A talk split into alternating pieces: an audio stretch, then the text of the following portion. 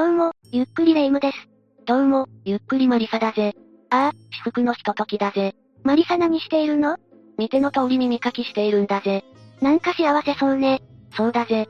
イケメンに耳かきしてもらったら最高だろうなってつい妄想していたんだぜ。ちょっと、変な妄想しないでよ。そういえば耳かき店員さんが殺害された事件を思い出したわ。おい、レ夢ム。耳かきしている最中に怖いことを思い出すなよ。犯人は店員さんに恋をしてお金をつぎ込んでいたのよ。恋から殺人って恐ろしいな。今回は、耳かき店員殺害事件について紹介するわ。それでは、ゆっくりしていってね。まず最初にどんな事件だったか説明するわ。2009年8月3日8時50分頃、林浩二42歳は、耳かき店員の江尻美穂さん21歳の自宅に侵入する。その時、鉢合わせになった美穂さんの祖母、鈴木義恵さん78歳をハンマーやナイフで殺害。いきなり殺害したのか。その後、林は美穂さんの部屋を探し侵入。林が部屋に侵入してきたと同時に寝ていた美穂さんは起きる。美穂さんは林を見て逃げるもナイフで複数回刺されたわ。寝て起きた直後に刺されるとは恐怖だぜ。林は着替え逃走を図るも、通報を受け駆けつけた警察に逮捕。祖母、吉江さんは死亡。美穂さんも1ヶ月後に死亡したわ。怖い事件だな。ちなみに林と美穂さんは客と店員の間柄よ。ええ店員さんに恨みを持つものなのか？林が殺害事件を起こすまでの経緯が気になるぜ。事件を起こした林浩二は、1968年千葉県で生まれたの。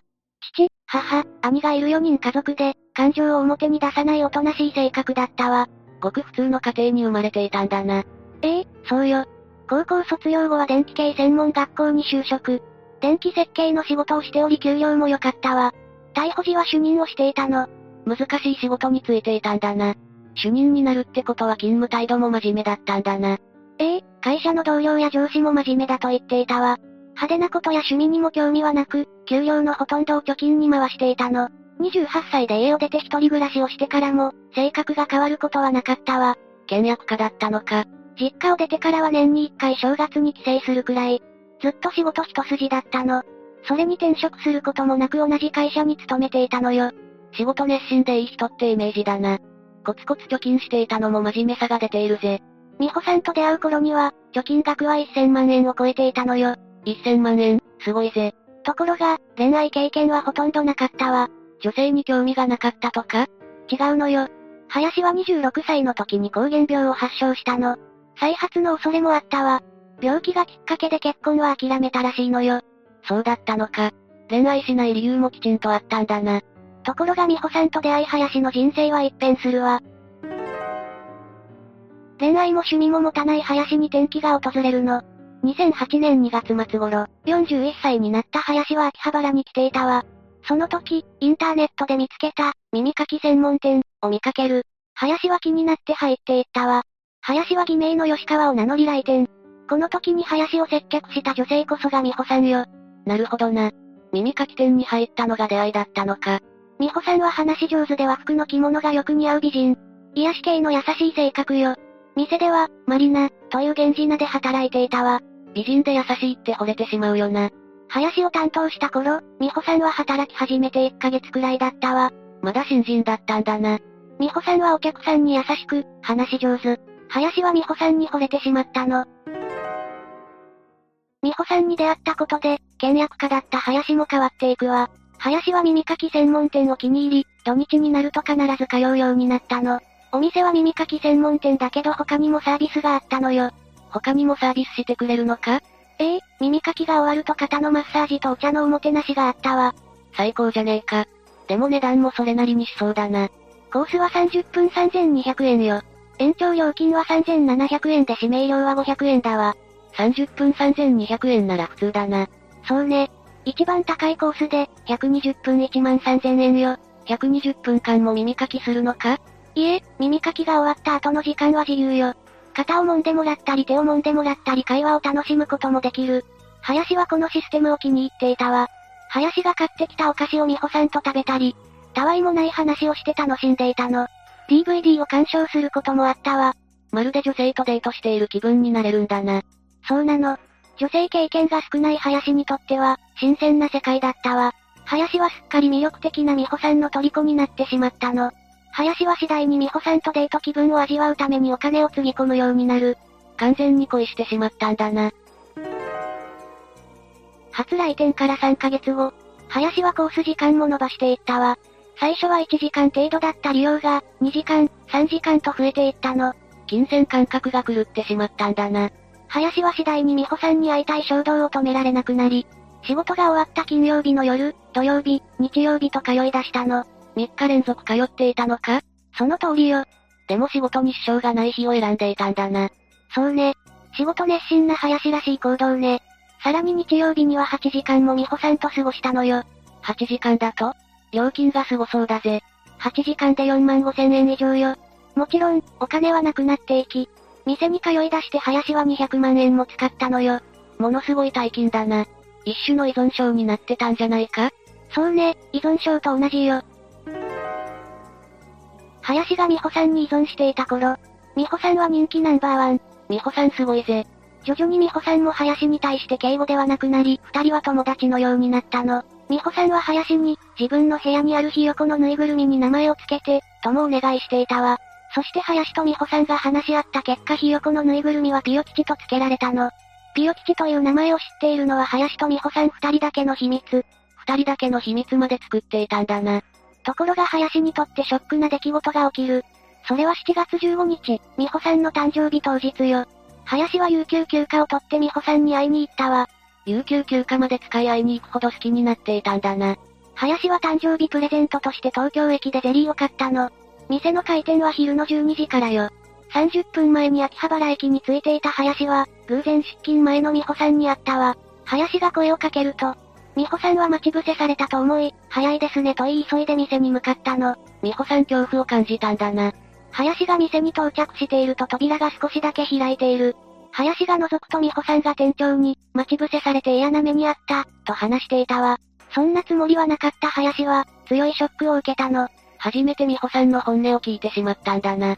林は美穂さんへのプレゼントに買ったゼリーを持ちそのまま帰ったわ。その週は土日も行かなかったの。林も相当ショックだったんだな。林はショックを受けてから店には行かなくなったの。ここで林が店へ行くのをやめていればな。でも美穂さんも林を気にかけたのか。7月20日のブログに、突然だけど元気かなピヨ吉、と書いたわ。ピヨ吉という名前を知っているのは林だけ。林は美穂さんが自分のことを気にしていると分かったの。美穂さんも林に対して悪い感情はなかったんだな。それに二人だけの秘密をブログに書かれたら惚れてしまうのもわかるぜ。林はブログが掲載された次の日に来店したわ。美穂さんは今まで通り林と仲良く過ごしたの。林が、昨日のブログは俺宛て？と聞くと、美穂さんは、その通りと答えたわ。林は嬉しくてたまらなかった。そりゃ自分だけ特別扱いされているようで嬉しいぜ。美穂さんは続けて、どうしてこの前は来なかったの？と聞いたの。林が、待ち伏せかと思われたのが嫌だったと言うと美穂さんは、待ち伏せかと思ったと答えたわ。そして過去に待ち伏せされて怖い目にあったことを、美穂さんは林に話したの。美穂さんは、でも今の話を聞いて待ち伏せじゃないって分かった、と言ったわ。こうして誤解が解けた林は、再び美穂さんの元へ通うようになる。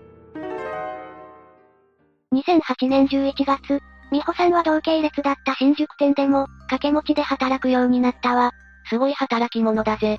美穂さんがここまで働く理由は何かあったのか？美穂さんは家の家計を支えていたの。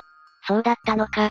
美穂さんは祖母、父、母、兄の5人暮らし。美穂さんは高校時代からファミレスでバイトをしていたの。バイト代はほとんど貯金していたわ。高校卒業後は和菓子店に勤めていた。しかし、腰を痛めて退職してしまったの。さらに同時期、一家の大黒柱であった父親が、肩を怪我して働けなくなったわ。美穂さんは家計を助けるために、給料のいい耳かき専門店で働くようになったの。働き出したのは2008年1月頃からよ。家族のために一生懸命働いていたんだな。美穂さんは家に入れるお金以外はほとんど貯金していたわ。聞いていて涙が出てきたぜ。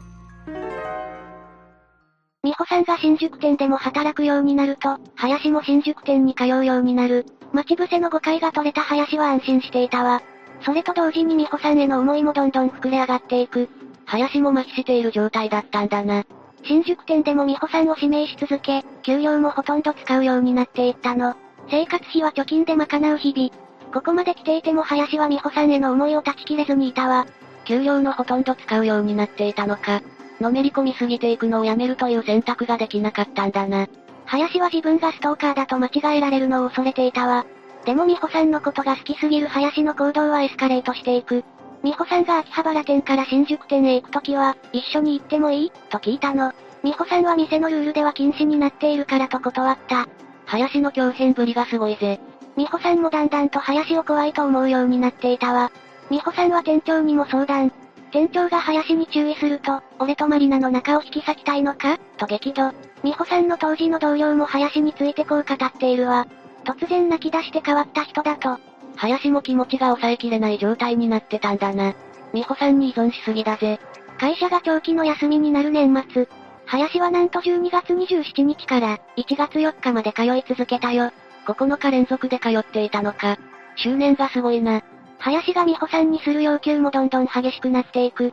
一緒にご飯行きたい、外で会いたい。美穂さんも限界が来ていた。でも林はしつこく食事に誘ってきたわ。